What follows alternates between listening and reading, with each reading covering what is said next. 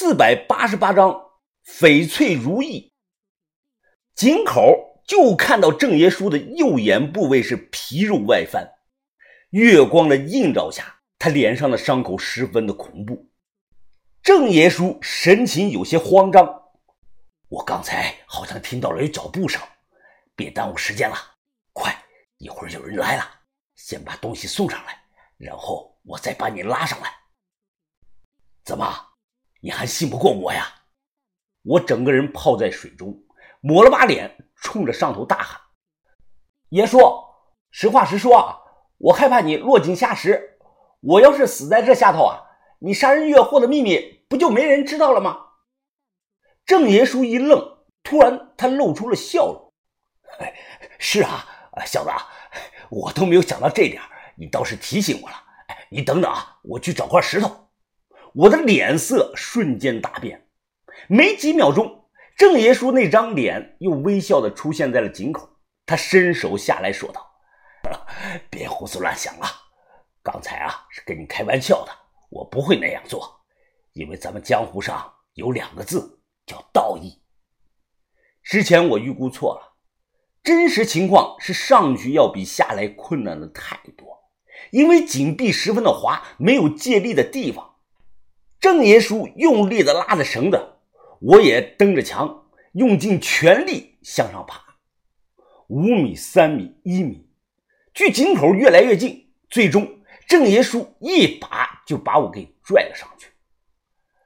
呼吸到新鲜空气的那一刻，我有种劫后余生的感觉。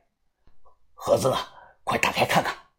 除去防水布，看紫檀盒外表黑成了这个样子。那最少经过了上百年的自然氧化。这个盒子长三十多公分，宽十多公分。这时我才看清了盒子上的那排烫金的小字：“金陵道台赠包头府盖主翠玉如意，乾隆四十八年。”我吃了一惊啊！本以为是后配的盒子，没想到是当年配套的原盒。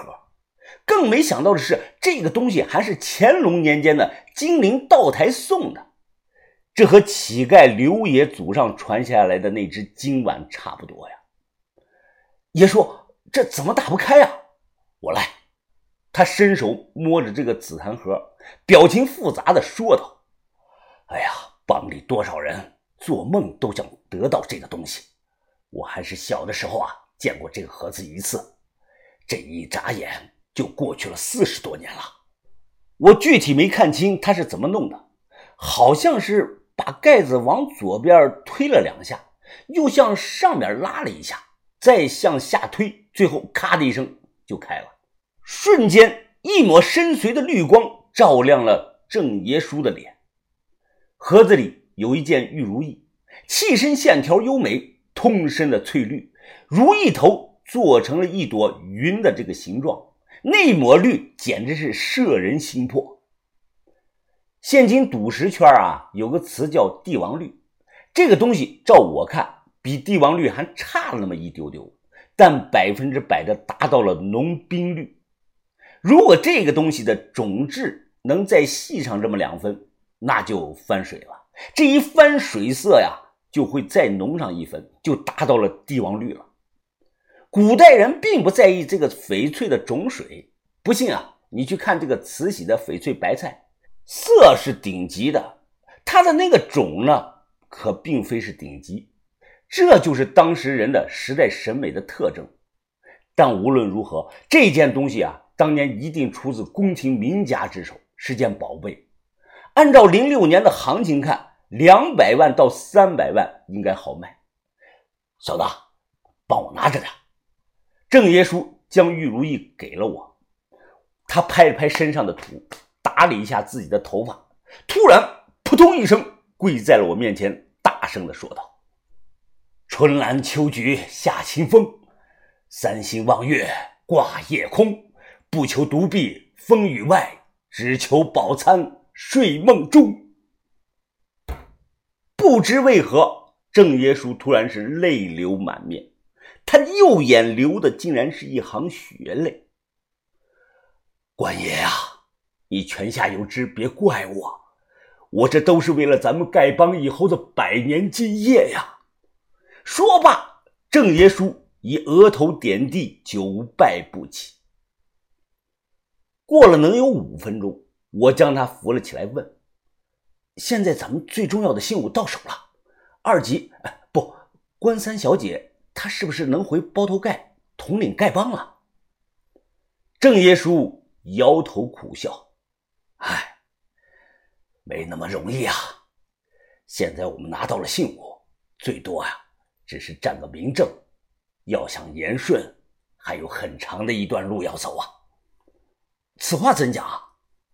他解释道：“要想言顺呐，就要有一帮一言九鼎的人物站出来帮三小姐撑腰，而这帮人就是指流散在全国各地的五丐。大少爷身边可能有七大五丐啊，我们身边连一个都没有。”我皱了皱眉头：“哦，我大概听明白了。”眼下出叛乱了，这件信物呢，就好比古代的那个王印，你们要以这件王印号召天下的五丐来擒王是吧？什么亲王不亲王啊？我们只是啊乞丐而已。只不过你这个比喻倒也没错。郑爷叔他认真的又讲道：“之前我不是跟你说过吗？我们要去找广东的丐帮关帝庙一派，这事儿。”我没骗你，是真的。那里可以说是关爷和三小姐的本家，只要我们到了那里，就安全了。王皮鞋本事再大，也不敢去关帝庙的地盘上撒野。我说，既然有亲戚的关系，那直接从那里借足人马杀回来不就行了吗？郑爷叔他摇了摇头，哎，你们摸金门不是分着南派和北派吗？同样，我们丐门也分着南丐和北丐。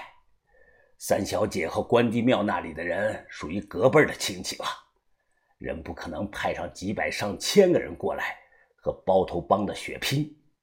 能顶着压力收留我们，就已经是最好的结果了。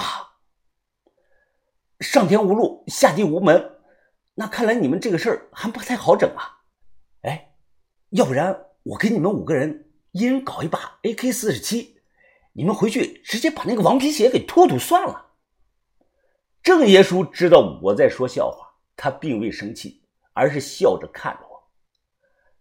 记住，天无绝人之路啊，小子！我早就想好了计划了。到明年的三月二十八号那天，大理有一次隆重的丐帮大会，每年呢都会办的。明年是第六十四届。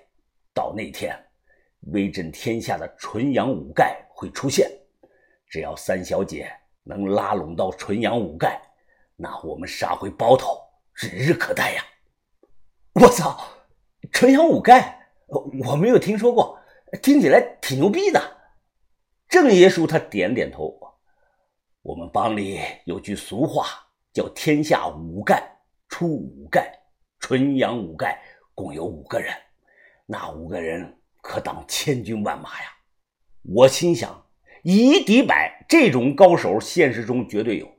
谢启荣、哲师傅、于师傅、于哥都是这种人。但五人可打千军万马，这话呀，多少有点吹牛的意思了。后来知道了真实的情况，是我错了。所谓的纯阳五丐确实牛逼，个个都有独门的神功。这五个人是当今丐帮的顶级战斗力。是五丐天花板存在的。到今天为止，大理这个丐帮大会还有都八十多届了。就在农历三月二十八那天，那一天啊，可以说是万万乞丐丐头云集。不信的就去看。要是没有这个丐帮大会，我把自己那个头摘下来扔到地上当球踢。当然，到了那天，天南地北。过去这个普通乞丐啊，会在街上聚会聊天但大五丐之类的就不会在街上了。他们在大理都有自己的聚会的地点。我很久很久之后，在那边开了一个小卖部，就在大五盖的地盘上。想一想啊，我没点关系，能在那里混吗？说到这儿，就顺便再吐槽一句：我开了两年的小卖部，就他妈只有一个月是挣钱的。但后来我因为忘了下架过期的食品，被人给举报，罚了五千块钱。那一个月挣的钱又全搭进去了。时也，命也，运也，我能有什么办法呢？所以我的小卖部倒闭了。郑爷，别忘了，人还没有处理呢。哦，对，咱俩光顾着说话了，都差点忘了办正事了。我小声的跟郑爷说道：“如果我没有猜错，这个废品站应该是于盖斗从别人手里买过来的。咱们把人处理后，就对外贴个公告，就说本人有事回老家了，怎么样？”郑爷叔听后点点头：“哦，可以，但人埋到哪里比较安全呀？这可是你的专业啊。”此时是深更半夜，我想了想，呃。要不这样吧，就用他那辆三轮车，把人拉到北四环大桥工地的那边埋了。等那边的水泥地基打好之后，没人能找到他，神不知鬼不觉的。确定计划后，我和郑爷叔就准备实施。等走到平房的门口，我伸手拦住了准备开门的郑爷叔。怎么了？郑爷叔小声的问我。我看着眼前的木门，眉头直皱，因为我清楚的记得。刚才门关得很严实，但现在门却开了一条缝。